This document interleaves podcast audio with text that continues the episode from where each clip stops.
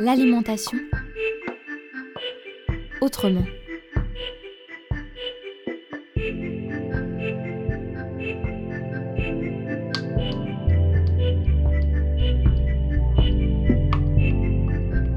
L'alimentation autrement, une collection de reportages à la rencontre des acteurs et actrices de l'alimentation saine et durable en Bretagne.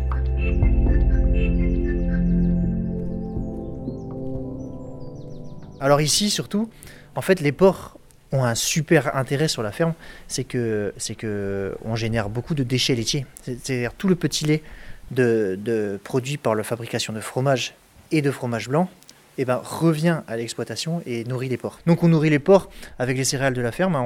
On, a une trentaine d'hectares de, céréales, en bio hein, bien sûr, tout. Et on fait des mélanges, des mélanges euh, pois févrole et blé, ou pois févrole triticale dans la même parcelle. On met aussi du seigle. On a des mauvaises terres, hein, sur Gardesquin, c'est pas, euh, c'est pas la bosse. Donc, euh, donc du coup on met du seigle et, et, on nourrit les porcs avec, avec ça.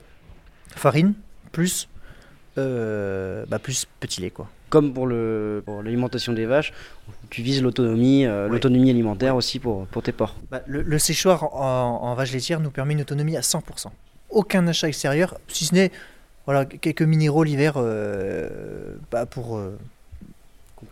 C'est les oligo-éléments quoi. Hein. même l'été, on le met même pas. La vache, la, la, pâture en fait d'herbe naturelle, il n'y a pas besoin de, de complémenter.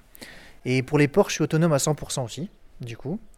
Euh, de l'orge, euh, orge, blé, févrole, pois, comme je te disais, seigle.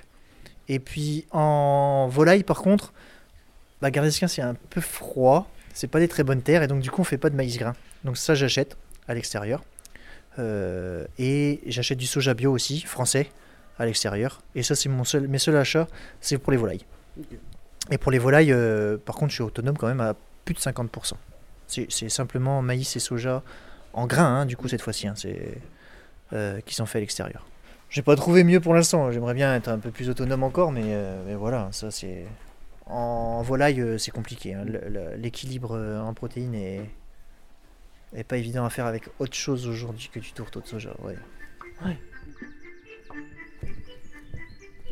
Euh, dans ces poulaillers mobiles là, en fait, je pose le poulailler là.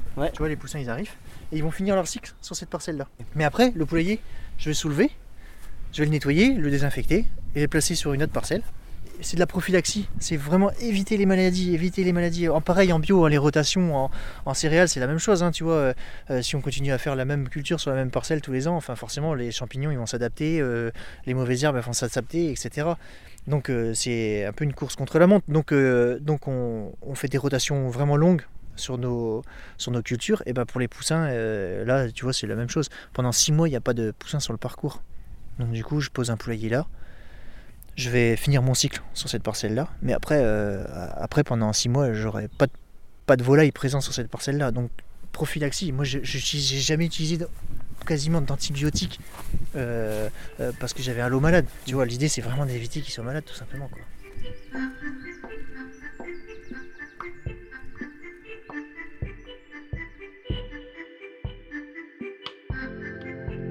Ce reportage a été réalisé par la Corlab, en partenariat avec la Maison de la Consommation et de l'Environnement et la Confédération Bretagne Environnement Nature